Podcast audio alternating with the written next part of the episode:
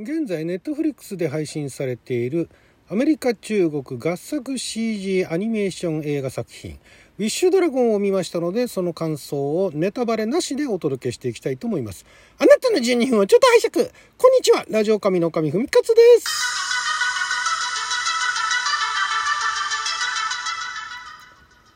映画トークでございますがこの映画もともと子供向け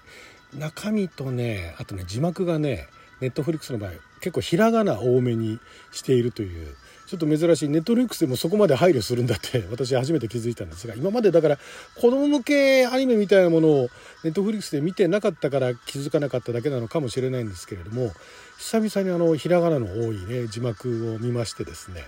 でこちらがあの中国では今年の1月に劇場公開されてで配信がスタートされたのが6月かららしいんですがあんまりこういう作品はあのチェックしてなかったんで見逃していたんですけども日本でもうすでにいつ頃からなんですかね6月からなんですかね配信されておりましてでそれを見ましてですね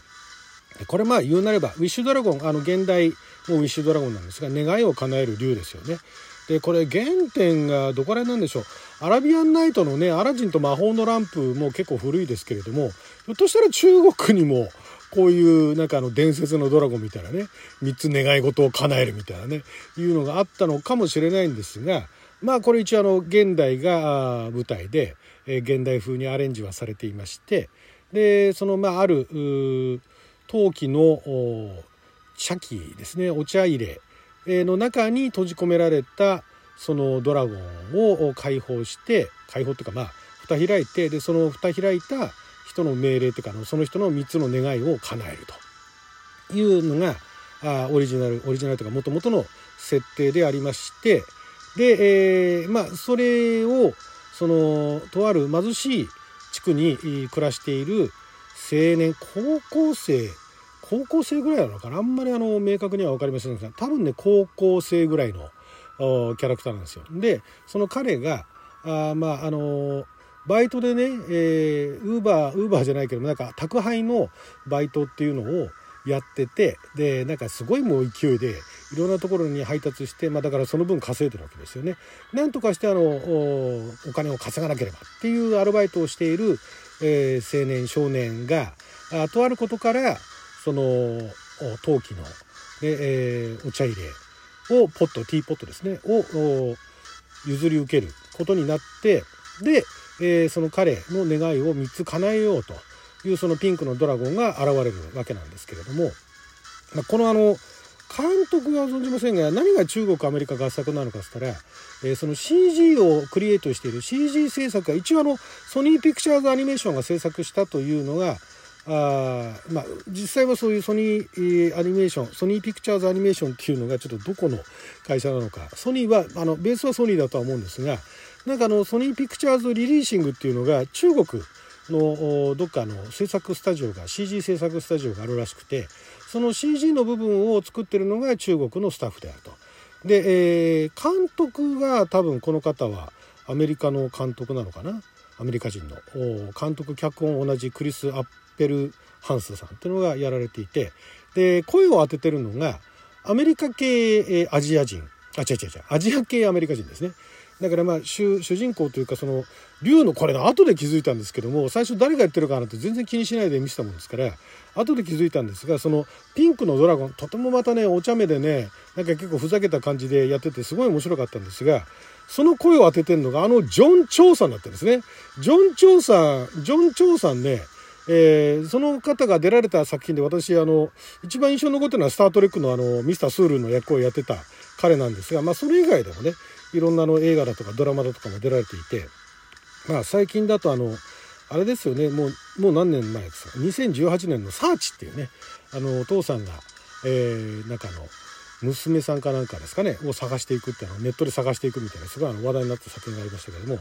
そんなのもやられている方ででこれからね、えー、日本のアニメファンだったらどうなるんだろうというふうにねあの期待半分不安不安半分で思ってるあのカーボーイビバップね。カーボーイビバップの実写ドラマ化がネットフリックスでされるわけですけどもそのスパイク役をジョン・チョウさんがやられると。で私あの彼のことは知ってはいたんですがコメディアンだったんですね。コメディアンだったら知らなかったんですね。コメディアンであり、ミュージシャンであり、えー、声優であり、俳優であると。いう方だったそうなんですが、コメディアンでね、活躍されているところを見たことなかったんですが、この声は非常にあのコメディアンだからこそできる非常にあの見事なね、感じでやられてて、そこも面白かったですし、あとですね、えー、コンスタンス・ウーさんですね。この彼女も私本編ちゃんと見てないんですが、最近だとあのクレイジー・リッチのあの主演を演じてて、えー、すごいあの話題になった方でもありまして、そんな彼女がお母さん役ですね、その貧しい、えー、ところ、その主人公の貧しいその地区の、えー、主人公が生活してるその主人公のシングルマザー役ですね、をコンスタンス・ウーさんがやってて、これもまたね、うまい具合にやっててですね、なかなか素晴らしい。あとあの、私が好きなジミー・オン・ヤンソンとかね、えー、が出られてたりとか、出られてるとか声を当てたりとかされてるんですけれども、まあそういうアジア系の、えー、方たちが声を、アジア系アメリカ人の方が声を当ててると。で、えー、あとは何でしょうね、脚本も、監督もアメリカ人だけれども、まあでもその中国のそういうスタッフが作られてるということでで、まあ、CG アニメーションとしてのクオリティっていうのは全くもうあの遜色ないというか現代のね、えー、ディズニーだとか他のとこピクサーだとか他のところがやってるような感じの体で、えやっていて、まあ、そこのところも違和感ないんですがただちょっとびっくりしたのが、まあ、これだから中国のスタッフがやってるからってのはあるかもしれないですけども今までその中華系のアジア系のその貧しい人とでリッチな人たちのその格差みたいなものを描いたものっていうのは実写ドラマでは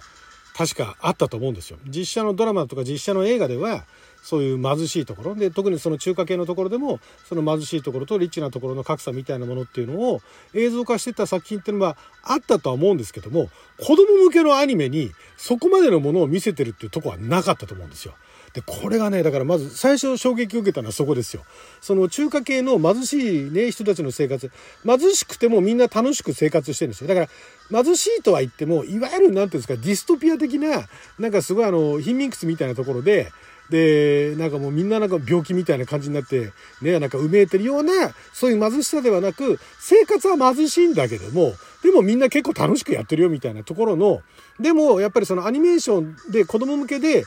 緩和してはいるんだけれども、でもやっぱり、うわ、貧しいっていうのがわかるっていうのを映像であそこまで見せてるっていうのが、まずちょちょっとね、最初見た時のインパクトでしたね。そこまで見せるんだ。そう、そういうことやるんだ。さすがその中国のスタッフがやってるだけあって、まあ、容赦ないとは言いませんけれども、うまく見事にね、そこのところをアニメーションに、CG のアニメーションに落とし込んでて面白かったですね。で、えー、このウィッシュドラゴンっていうのは、3つ願いを叶えるという、いつ頃からあるかわかんないんですが、そのパターンなんですね。で、その、えー、まあ、ティーポットを譲り受けた青年が、その、願いを叶えるって言われた時に、その何を願うのかと。で、その願いは、ね、あの、まあ、3つあるってんで、例えばだから、なんでしょう、あの、アメリカでもアラジンとかね、やりましたけれども、アラジンと魔法のランプは最初は3つの願いじゃなかったのかな。で、まあ、アニメ版あたりで3つの願いになって、で、えー、3つの願いってその願いが3つっていうのは非常にあのうまいなんていうんですかねあのツールというかアイテムであって、まあ、大概まず1つっていうのはなんか勢いで間違えて願っちゃうんですね。で、違う違うそうじゃないみたいなね。でもも願っちゃったからダメみたいな。あ、でも元の、元のでも、アラジンだとか、1回目は、1つ目はありがちな願いだったかな。で、えー、で、2つ目が、なんか、まあ、あの、本気でその考えた願いで、3つ目が、なんか自分でも思ってなかったけれども、それが実は一番大切なことみたいなのが、物語としてはよくあるパターンだったと思うんですよ。で、このウィッシュドラゴンも、まあ、ネタバレしないとは言いましたけれども、まあまあ、そのパターンに近いような3つの願いを最終的にするんですが、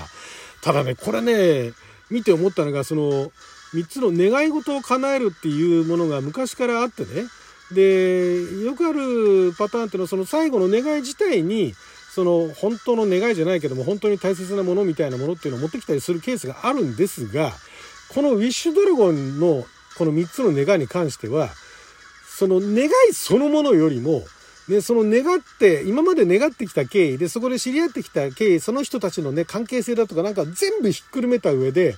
本当に大切なものは何ですかっていうねいうところを投げかけてくるわけですよ。子供向けだと思うんですよ。子供向けだと思うんですけど、多分これ見た親も、で、特にこれね、中国に向けてね、中国の子供たちも見られるようにっていう感じでやってると思うんですけども、中国で見た、まあでも中国もいろんな層があるから何とも言いませんけれども、これ見た子供は素直にそうだねって思いながら、そういうことがね、なんかあの、そういったことを大切にする人間になろうって思えるような作品だと思うんですが、大人ですよ。これをね、見せられた大人はね、まあ、あの、例えば言葉でですよ。言葉で、ね、会話かなんかで、3つの願いが叶うとしたら何を願うとか言って、で、まあ、いろいろ言ったりとかして、でも、本当に大切なのはとかね、あと、まあ、3つの願い、あ、それ叶うといいね、だとかね。そんな感じで、で、仮に、その、ウィッシュドラゴンで、ね、あの、願ったような内容を、まあ、本当に人間にとって、人にとって大切なものは何かっていうのを考えた時に、その会話かなんかで、大切なのはこういうことだよねって言って、ね、会話でそういうこと言った場合は、そうだよね、その通りだよね、とか思いながら、ね、わかるわかるとか言いながらも、頭の片隅では、それが大切なことだって分かってはいても、現実はそんな風にはならないよね、みたいな感じで生活していくと思うんですよ。で、まあ、そういうことがね、あの、大切なのは分かると。だからまあ、いざという時にではないですけれども、まあ、そんなにじゃあそれが日常に反映されるかしたら、まあなかなかそれは難しいよねみたいな話になると思うんですけど、このウィッシュドラゴンのこのアニメーションの、しかも子供向けみたいな分かりやすいようなフォーマットでやられてしまうと、これはね、いや、そうだよねって、本当ね、考えさせられたっていうか、いや、だからこのタイミングで、この年でこれ見てよかったなと思いましたね。私はね。えー、他の方どう思うか知りませんでしたけれども。はい、ということでね、今もあの、ネットフリックスで配信してますんで、まあ、よかったら、まあ、非常にあの、気軽にね、見られる作品ですけども、最後どう思うかですね。はい、っていうところで、大人の感想、他の方の感想も聞いてみたいところですけれども、はい、12分間の貴重なお時間いただきありがとうございました。それじゃあまた。